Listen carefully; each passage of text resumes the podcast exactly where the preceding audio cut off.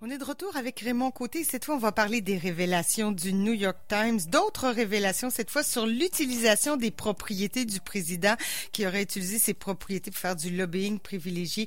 Raymond, explique-nous donc un peu le, contexte de tout ça et la situation même. Oui, ben c'est ça. Je vais faire mon possible, évidemment, parce que c'est un très long article. Oui, oui. Un dossier, disons ça comme ça. Oui, oui, absolument. Ça fait suite aux révélations sur euh, les pratiques douteuses euh, euh, de Donald Trump en matière fiscale, hein, le fameux 750 dollars d'impôt qu'il avait payé en, je me souviens plus quelle année, là, 2017 ou enfin. Euh, mais là, le titre d'article parle de lui-même, de Swan that Trump built. Hein, le marais que Donald a, bâti, là, carrément. Euh, il faut dire que euh, c'est un article qui est très intéressant sous plus d'un aspect. Euh, Donald Trump, on se souvient, avait fait campagne en disant qu'il allait drainer, qu'il allait nettoyer le marais à Washington. Mm-hmm.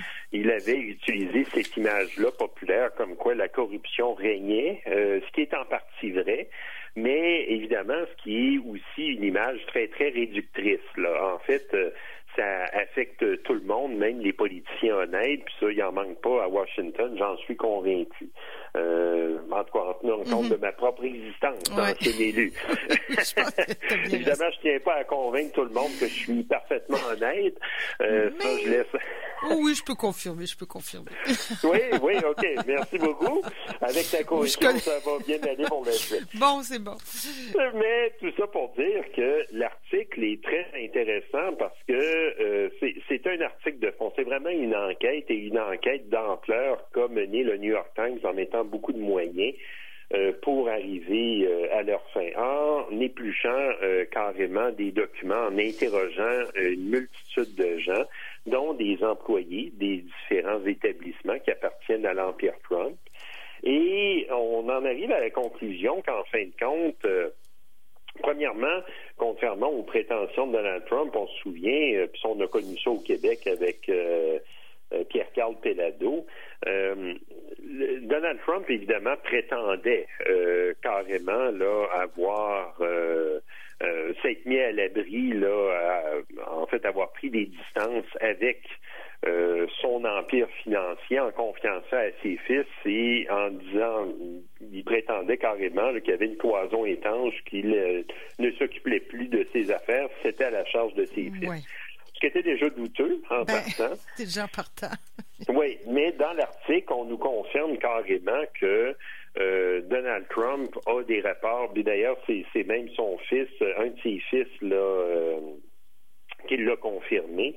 Il a des rapports euh, trimestriels, justement, de ce qui se passe dans ces établissements.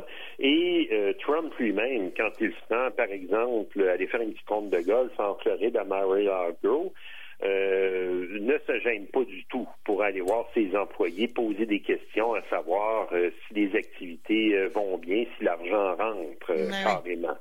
Alors, c'est déjà problématique en partant, mais au-delà de ça, évidemment, très rapidement, des entrepreneurs, donc des intérêts financiers privés, aux États-Unis puis un peu partout dans le monde, ainsi que des des groupes euh, politiques ou enfin des groupes de pression là, euh, liés à des régimes politiques euh, à l'international ont vu le filon à exploiter et ne se gênent pas pour le faire. Mm-hmm. Donc, que ce soit en Floride, que ce soit au Doral Golf Resort, le Washington Hotel aussi, hein, ce, ce, tout nouvel hôtel qui a été inauguré au tout début du mandat de Donald Trump, quelques semaines avant, je me souviens pas. Euh, donc, il y a, carrément des gens qui payent directement euh, à l'Empire Trump, donc c'est de l'argent qui rentre dans les poches du président, déjà en partant, qui utilise ces installations-là pour avoir euh, un lien privilégié avec le président et avoir surtout directement son oreille. Parce que Donald Trump, en fait, ne se gêne pas du tout pour y aller très régulièrement. une des choses qui est très intéressante dans l'article, c'est le calendrier euh, présidentiel. Là. Je suis en train de le retrouver. Comme je disais, c'est un très long article. Et voilà. On dit carrément que euh, depuis qu'il a été investi président, c'est à peu près 400 jours qu'il a passé dans ses resorts et ses hôtels.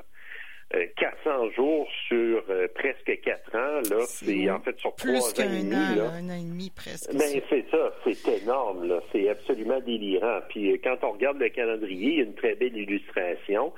Euh, c'est vraiment impressionnant. Et en plus, il y a, euh, disons, euh, en plus des petits carrés qui montrent les jours où Donald Trump passe du temps dans une des, propriétés de son empire, on a aussi des, des, petits signes de dollars, des petits cercles qui indiquent les jours où le, président a rencontré un contributeur c'est ça, là, un contributeur à, sa campagne électorale là, de ses propriétés.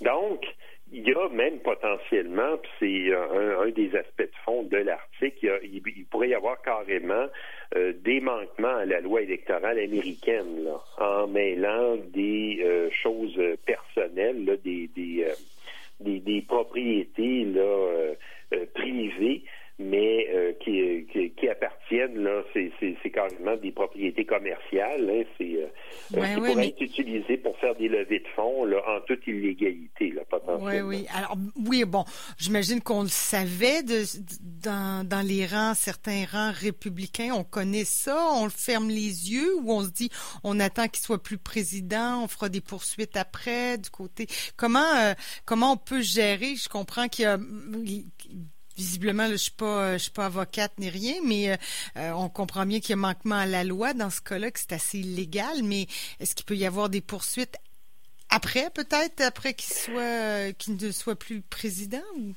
Mais ben, potentiellement, oui. De toute manière, euh, il y a une instance électorale quand même fédérale qui existe, qui justement doit surveiller ça. Donc, on ne peut pas exclure potentiellement des poursuites. Mais euh, dans l'optique où, par exemple, euh, bon, suite à une défaite de Donald Trump, une défaite retentissante, comme je le prévois, mais on va attendre de voir. Oui, c'est euh, ça. avec un Congrès qui sera entièrement entre les mains des démocrates, il pourrait y avoir des suites à ça potentiellement. Et l'aspect cruel pour Donald Trump, mais probablement même certainement mérité, ça serait de voir des républicains embarquer dans la danse et euh, carrément, comme on dit, lapider publiquement euh, Donald Trump, là, même s'ils ont été partie prenante, en tout cas pour certains. Là. Alors, euh, c'est ça qui va être très intriguant, là. Mais comme tu le soulignes, c'était déjà connu, connu dans le sens où on se doutait bien que Trump mêlait ses affaires privées avec ben les affaires d'État. Mais là, c'est carrément documenté avec des noms. Euh, bon, euh, je pense entre autres euh, à Brian Ballard, un lobbyiste bien installé là justement en Floride à Mary Largo. Là, il est membre du, du club. Là, il s'en sert énormément dans le cadre de son travail de lobbyiste. On peut parler d'un baron aussi du, du carton là, australien. Euh, je pensais que tu allais dire du cartel de la drogue. non, non, non, c'est ça. Mais remarque qu'il y a aussi euh, ce qu'on pourrait appeler euh, le cartel du sucre, ah qui est très présent. Ah, évidemment, parce que c'est c'est une industrie qui fait énormément de lobbying à Washington. Les gens mm -hmm. être surpris, mais ça fait des ah, décennies ben que le, lobby du sucre se retrouve à carrément là, avoir ses entrées un peu partout dans la capitale fédérale. Et là, ils sont pas du tout gênés pour s'introduire à Mary Largo euh, et euh, pouvoir serrer la main à Donald à répétition et comme ça s'assurer d'avoir des de grosses subventions là, mm-hmm. pour euh, maintenir leurs activités agricoles qui tiennent en partie de l'esclavagisme, hein, parce que c'est entre autres les exploitations de canne à sucre en République dominicaine là, qui sont impliquées là-dedans. Alors, donc, euh, un excellent article du New York Times. Là, évidemment, je vois le temps qui file. Euh, mais c'est ça, c'est ce qui est surtout très impressionnant, c'est euh, tous les détails qu'on voit justement là de cette de cette de cette plateforme-là, carrément frauduleuse, là. c'est, on peut parler pratiquement d'activité criminelle là, au sens de la loi. Euh, que Donald Trump se retrouve à mener avec des intérêts privés là, qui ne se gênent pas là, d'utiliser euh, d'utiliser ça. Et dire qu'il est... président des États-Unis. Mais bon, euh, il l'a dit hein, à sa sortie en Floride, il se sent très puissant et invincible. Alors. Ouais, ben c'est ça. Ça c'est, on voit ça chez les mourants, hein, avoir un sursaut d'énergie. Alors, euh, probablement Donald Trump, euh, alors qu'il euh, qu'il voit la, la, fin approcher à grande vitesse, là, euh, ont un sursaut ah d'énergie. Puis, ou, beaucoup d'amphétamines dans le corps. Là, je me disais, mais ça, ça, je regardais ça puis on se disait, mais, mais on dirait qu'il y, a trop pris de, de médicaments là. ben, écoute, ça peut faire ça aussi.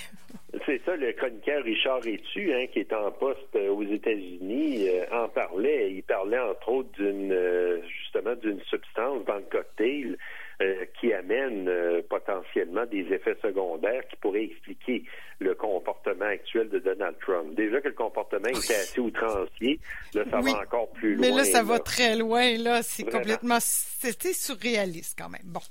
Et tout à fait. Écoute, la semaine prochaine, on se reparle, Raymond, puis on aura d'autres nouvelles et, euh, bon, peut-être pas la nomination de Mme Barrett, mais en tout cas, il y aura, ça aura bougé certainement aux États-Unis. Merci, Raymond.